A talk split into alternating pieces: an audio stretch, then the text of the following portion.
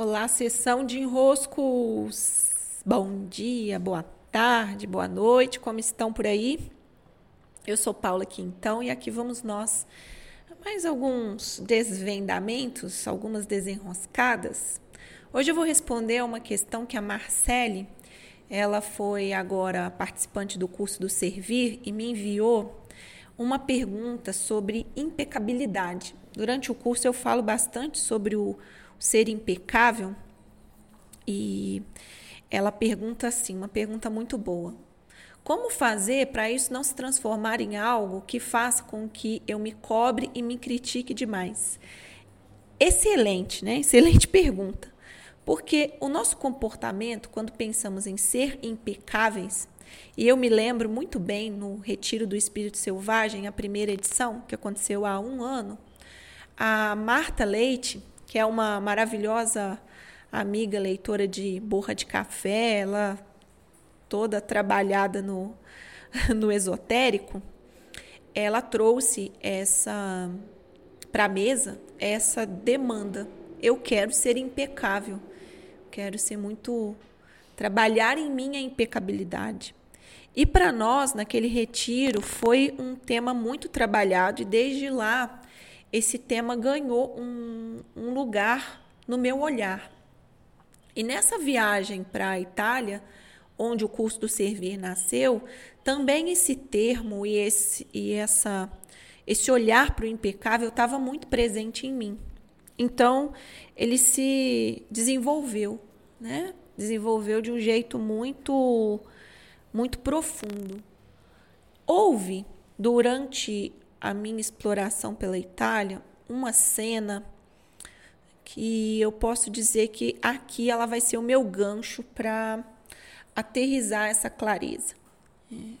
Quando eu fui visitar o Museu da Ferrari, que está em Maranello, que é onde tem a fábrica, tem é, o tema da cidade é Ferrari, né? Eu ainda dei a sorte de Naquele dia que eu estava lá, ter uma festa anual das Ferraris, uma coisa assim bem impactante, tanto é, ver o movimento todo da cidade em torno da Ferrari, como à noite ver a reunião de Ferraris da Europa inteira, é, me sensibilizou muito, não porque eu seja uma amante de Ferrari, não, não ligo muito, não sou muito desse universo, mas por ver o poder, a o cuidado que a marca tem para ser o que é. E logo na entrada do museu havia uma frase e ela virou o meu a minha referência do que é impecabilidade. A frase é mais ou menos assim: A nossa melhor Ferrari é sempre a próxima. É. A nossa próxima Ferrari é sempre a melhor. Esse cuidado, olha que sabedoria que há nessa nessa frase. É uma grande sabedoria, é um desenrosco muito grande a postura que essa frase nos leva. A nossa melhor Ferrari é sempre a próxima. Ou seja, se eu estou aqui fazendo hoje esse podcast, quando eu me coloco para fazer esse podcast, o meu objetivo é que ele seja o melhor. É que cada uma das minhas palavras possam cair no lugar certo, possam estar na melhor entonação possível, que a clareza que eu trago aqui seja a melhor possível para o agora.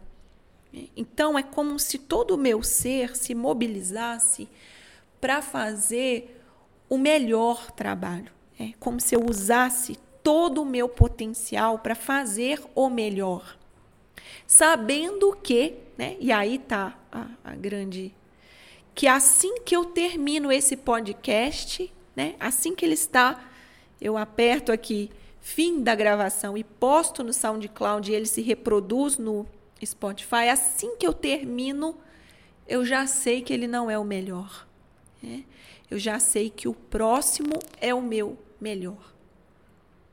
Então, ao mesmo tempo que no agora eu estou totalmente comprometida em fazer o meu melhor, ou seja, estou buscando no aqui no agora o meu máximo de impecabilidade, eu também estou consciente que esse máximo não é o meu limite.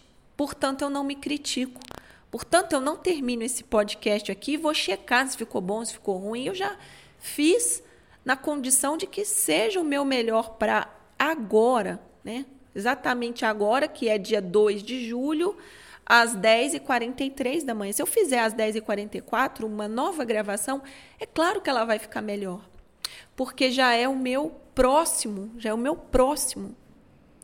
Então, a postura da impecabilidade, ela pode sim gerar uma pressão, inclusive uma auto, não só uma autocrítica, mas uma crítica do outro, né? Eu tinha uma amiga que já até deixou de ser amiga porque ela tinha uma coisa da impecabilidade doentia que deixava a gente constrangido. Toda hora ela vinha fazer uma revisão.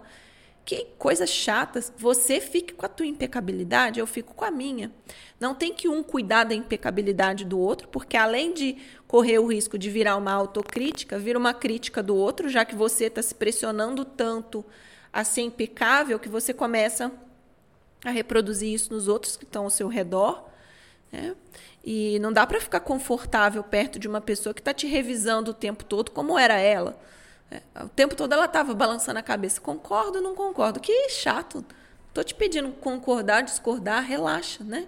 Relaxa no outro. E você só consegue relaxar no outro porque você relaxa em você. Então, eu vou me comprometer com o meu melhor para o agora. O meu melhor. O melhor do outro é o melhor do outro. Então eu cuido do meu melhor, também sabendo que o meu melhor de ontem é diferente do meu melhor de amanhã. Então que bom.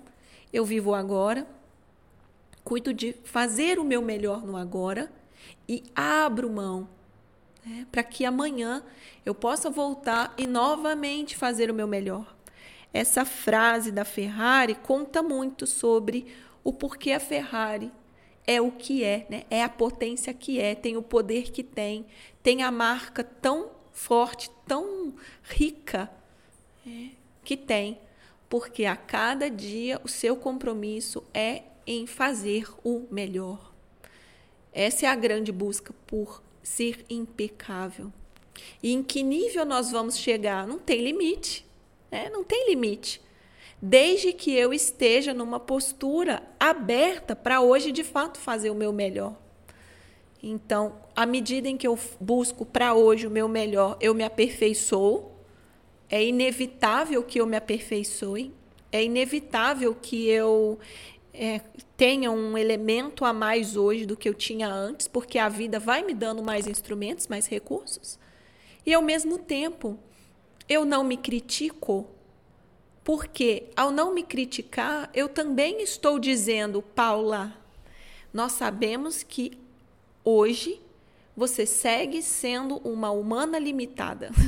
Você segue tendo ainda o que aprimorar. Essa é a dinâmica da vida. É, é a dinâmica da vida. Eu tenho o que aprimorar. Que bom, tenho o que fazer. Então, ao invés de eu transformar em crítica, eu transformo em objetivo para o próximo podcast. De preferência, eu nem ouço. Né? Nem ouço. Tem um case que eu conto muito, eu nem sei quantas vezes eu já contei nos meus cursos, nas mentorias, que é o case da Flávia Melissa. Não sei se vocês conhecem ela, mas eu conheci a Flávia Melissa por volta de 2013. E eu tive a oportunidade de, na época, que estava até começando o meu negócio, fazer uma entrevista com a Flávia Melissa. E eu amei o que ela trouxe. Né? Na época, ela não, não tinha nenhum produto digital, ela, ela uma psicóloga e ela atendia em consultório, consultas individuais, às vezes até fazia um outro retiro. E ela sempre gravava vídeos do consultório. Então era o mesmo, era a mesma tomada, assim, o mesmo ambiente atrás, umas luzes bonitinhas que eu que no meu na minha memória ficou muito muito vivas, né? Então ela ia lá de frente para o computador, gravava o vídeo, postava. Na época, assim, despretensiosamente, o canal dela tinha 20 mil assinantes. E, e me chamava muita atenção, porque era tudo orgânico, né? Ela nem sabia de marketing digital, ela nem estava entrosada com esse mundo. E era muito curioso, porque na época, quem conhece aí os os dinossauros do marketing digital, né? Na época tinha o Érico Rocha, no canal dele tinha 13 mil assinantes. Eu ficava, cara, essa mulher, assim, despretensiosamente, tem mais assinante que o Érico Rocha, que está aí, né?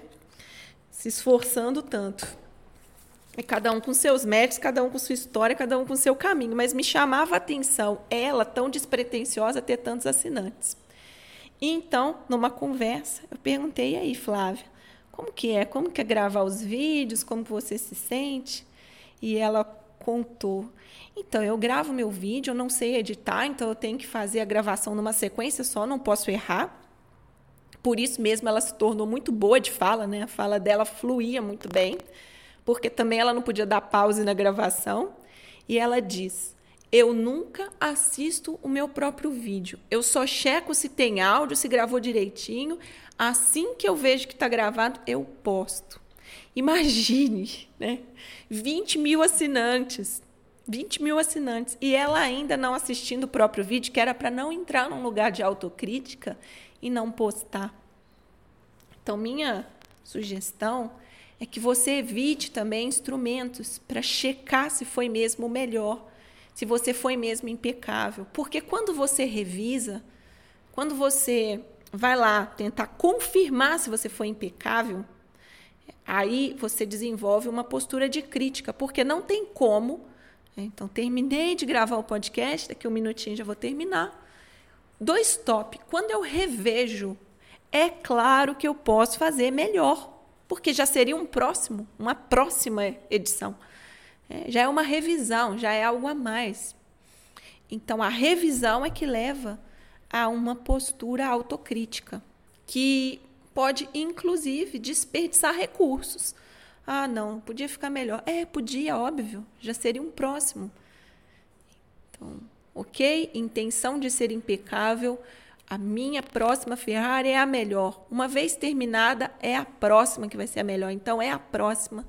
E assim eu sigo viva, é, fazendo o meu melhor no aqui e no agora, comparando comigo mesma e sabendo que a vida segue em expansão e me dá novas oportunidades sempre. Isso aí. Hoje, sessão de enroscos aberta lá no meu Instagram. Aguardo vocês por lá. Ontem eu até postei no, no IGTV, gostei de postar por lá, lembrando que estamos aqui, né? Esmiuçando via podcast. Sempre bom ter sua presença. Um grande abraço e até!